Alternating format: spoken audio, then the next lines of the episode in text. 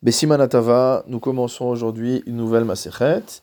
Il s'agit de Masechet Yevamot. Afin de bien comprendre la Masechet, nous devons commencer par expliquer le contexte global.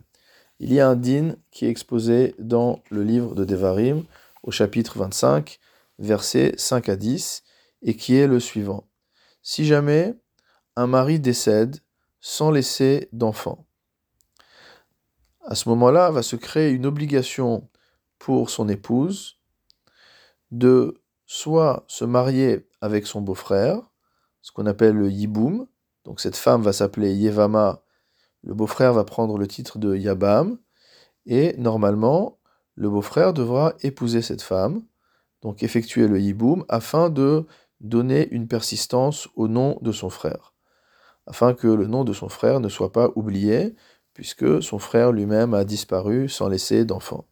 Si jamais le beau-frère refuse pour une raison ou une autre de prendre cette femme pour épouse, alors il faudra faire la cérémonie de la Khalitsa, qu'on traduit en français par Lévira. Et dans cette cérémonie de la Khalitsa, la Yevama devra déchausser le Yabam et cracher par terre en disant une phrase qui est euh, écrite dans la Torah, assez, ainsi fera-t-on, la ish à l'homme, et betachiv, qui refuse de construire la maison de son frère. Et on l'appellera en Israël Bet Sanaal, motamo, la maison du déchaussé. Donc ça, c'est le din qui nous est connu notamment à travers le livre de Ruth, où on voit ce procédé également avoir lieu. Normalement, il est interdit pour un homme d'épouser la femme de son frère. Mais dans ce cas-là, dans ce cas particulier, la Torah va lever cet interdit et au contraire, cela va devenir une mitzvah pour le Yabam d'épouser celle qui était dans le passé la femme de son frère, de manière à donner euh, une persistance au nom de son frère. En revanche, la mitzvah de Yiboum ne peut pas supprimer les autres interdits d'inceste. C'est-à-dire, par exemple, que si le frère qui est décédé était marié avec une femme qui elle-même est interdite à son frère. Le premier cas dont va nous parler la Mishnah, c'est le cas de la fille. Si jamais le frère qui est décédé était marié avec sa nièce, avec la fille de son frère, le moment où le frère décède sans laisser d'enfant à cette femme, alors qu'est-ce qui se passe? On a la fille qui tombe en yiboum devant son propre père. Donc évidemment, dans ce cas-là, il ne peut pas y avoir de yiboum. Et comme il ne peut pas y avoir de yiboum, il n'y a pas non plus de khalitsa. C'est-à-dire que euh, la femme qui se retrouve sans son mari va pouvoir se remarier comme n'importe quelle autre veuve, alors que normalement, une femme qui se retrouve dans cette situation-là, c'est-à-dire dont le mari est décédé sans laisser d'enfant, ne pourra pas se remarier tant qu'elle n'aura pas effectué la cérémonie de la Khalitsa. Le seul fait que son mari soit décédé ne lui permet pas pour autant de se remarier, puisque normalement, elle doit se remarier avec son beau-frère via le euh, système du hiboum. Dernière précision, nous savons que à l'époque de la Gemara, dans le din de la Torah, la polygamie est permise, c'est-à-dire qu'un homme peut être marié avec plusieurs femmes. Et donc il peut arriver qu'un mari qui décède laisse, par exemple, deux femmes sans enfants. Ces deux femmes vont donc se retrouver dans une situation potentielle de yiboum. Et donc la Mishnah du jour, qui est la première Mishnah du premier Pérec de Masechet Yevamot, nous enseigne la chose suivante. Chamesh Esre Nashim. Il y a quinze femmes, Potrot Tsarotehen, qui vont dispenser leur coépouse, Vetsarot tsarotéen, et les tsarot de leur tsarot, nous expliquerons après ce détail, mina chalitza, aussi bien de la chalitza, du levira, ou mina yiboum, que du yiboum, ad olam. L'expression ad olam, qui signifie mot à jusqu'à la fin du monde, signifie ici qu'on va enchaîner les degrés de parenté à l'infini. Dès lors qu'on se retrouvera dans la configuration que nous allons expliquer, alors il ne pourra n'y avoir ni Khalitsa ni Iboum. Expliquons de quoi il s'agit. Si jamais un homme était marié avec deux femmes, cet homme décède et ne laisse pas d'enfant. Forcément, il va avoir besoin qu'il y ait un yiboum. Lorsqu'il y a un yiboum, c'est avec l'une des épouses. Il n'y a, pas de yiboum avec deux épouses, puisque la nécessité est de donner une persistance au nom du frère, et il suffit pour cela qu'il y ait un seul yiboum. Mais techniquement, les deux femmes de cet homme qui est décédé tombent, comme on dit dans l'expression euh, de la Gemara, ou en expression hébraïque, tombent en yiboum devant le frère. Si jamais l'une des deux femmes est interdite par un interdit d'inceste à cet homme, donc comme le cas que nous avions dit plus tôt, c'est-à-dire que, par exemple, le frère décédé était marié avec la fille de son frère, alors tombe devant le Yabam deux femmes. Une femme qui lui est permise potentiellement, la première belle-sœur, et une deuxième femme qui lui est interdite, puisque c'est la deuxième belle-sœur, mais il se trouve que c'est sa fille. Dans ce cas-là, une telle femme, poteret et tsarota, elle va euh, dispenser toutes ses coépouses, même s'il y en a un grand nombre, toutes les coépouses, même si elles pourraient avoir un lien de hiboum avec le beau-frère, sont libérées de cette obligation de par le fait que l'une des femmes est interdite au yabam.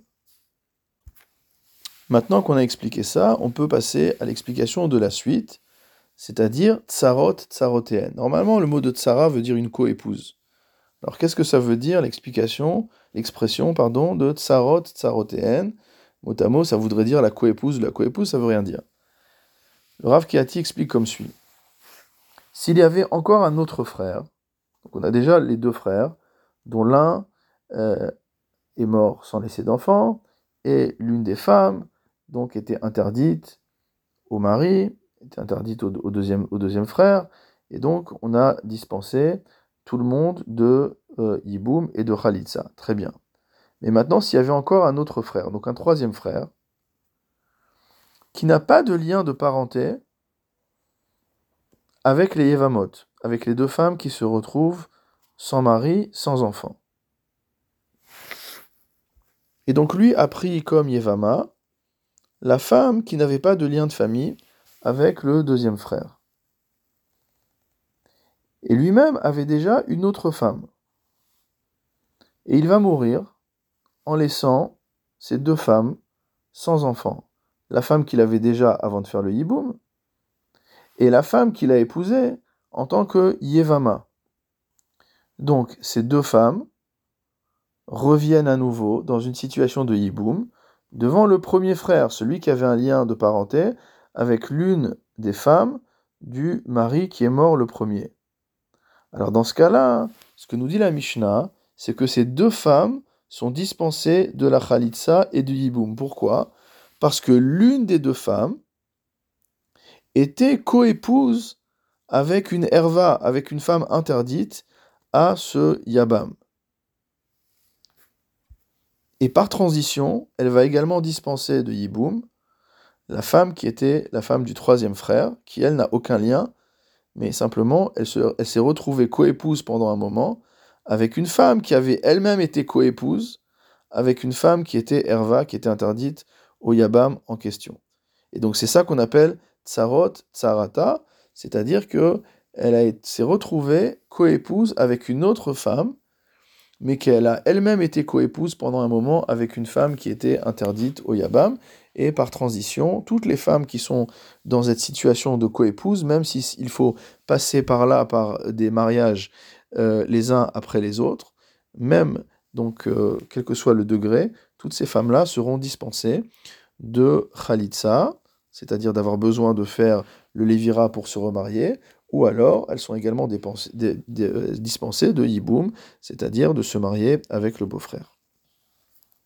Alors maintenant, la Mishnah va nous citer qui sont ces 15 femmes.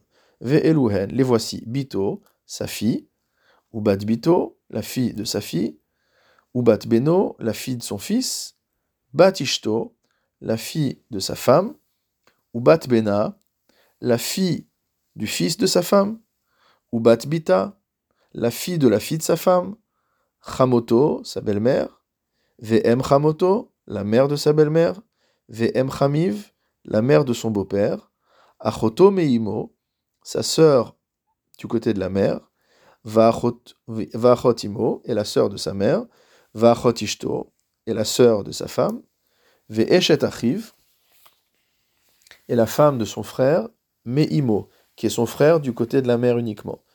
Ve'eshet Achiv, et la femme de son frère, Sheloaya Beolamo, qui n'a pas vécu en même temps que lui. C'est-à-dire que ce frère est décédé avant que le deuxième frère ne naisse. Donc on imagine qu'une femme était mariée avec un homme, cet homme euh, est décédé sans lui laisser d'enfant, et après le décès de ce mari, est né un autre frère. Donc dans ce cas-là, il n'y a pas possibilité de faire le hiboum. Vechalato et sa belle-fille. Hare Elou, toutes ces femmes-là, Potot Tsarotehen, vont libérer, vont dispenser leur coépouse de Khalitsa et de, et de Yiboum, Tsarotehen, et leur coépouse par, par transitivité, comme on a expliqué tout à l'heure, Mina Khalitsa ou Mina Yiboum, aussi bien de la Khalitsa que du Yiboum, Quel que soit donc le nombre de transitions qu'il faut faire pour arriver à ce lien d'interdiction. Vechulan, et toutes ces femmes, im metu, si elles meurent, o me anu, ou qu'elles font le mi'un. Qu'est-ce que c'est le mi'un? On parle du cas où un homme a laissé donc à sa femme une petite fille, une fille mineure, une mère ou un grand frère a le droit de marier sa sœur orpheline de père. Mais ce mariage ne peut avoir lieu que lorsque la fille est mineure. Lorsqu'elle arrive à l'âge de la majorité, à l'âge de la bat mitzvah, de la majorité sexuelle, à ce moment-là, elle peut décider de rompre ce mariage, puisqu'elle n'était pas véritablement décisionnaire de ce mariage, et cette rupture s'appelle le mi'un. Donc toutes ces femmes-là, si elles sont mortes, ou si elles ont rompu le mariage par mi'un lorsqu'elles sont arrivées à l'âge adulte, o nidgareshu, ou si elles ont été répudiées, o shenimtseu ailoniot, ou si a posteriori, on a découvert que ces femmes, en fait, étaient en incapacité d'enfanter, parce qu'elles avaient une absence de caractère secondaire féminin, elles avaient une forme de masculinité qui était une expression de stérilité. Dans ce cas-là, on considère qu'a posteriori, le mariage était nul et non avenu, puisque le mari, lui, s'est marié pour avoir des enfants, et donc s'il avait su que cette femme était en incapacité d'avoir des enfants, il ne l'aurait pas épousée. Donc si on trouve cette femme aïlonite, c'est comme si le mariage était annulé. Dans ce cas-là, tsarotéen mutarot. Dans ce cas-là, les co-épouses seront permises. Puisque la mort, le mioun, le divorce ou le fait d'avoir été révélé aïlonite, finalement dissout le lien de mariage qui existait. Et dès lors que ce lien est dissous, les co-épouses peuvent euh, être permises. C'est-à-dire qu'elles peuvent être épousées par le Yabam euh, sous, le régime du Yiboum, et que par ailleurs, si elles veulent se remarier avec quelqu'un d'autre que le Yabam, elles devront passer par le processus de Khalitza.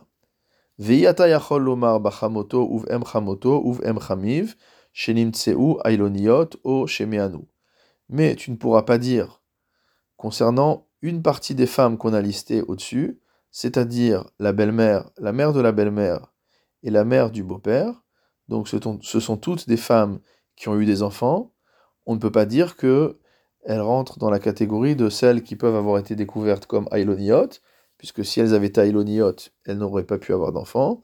Au nous, on ne peut pas dire non plus que ces femmes-là soient en capacité d'avoir fait le mioun, puisque le mioun arrive à l'âge de la majorité, de la puberté.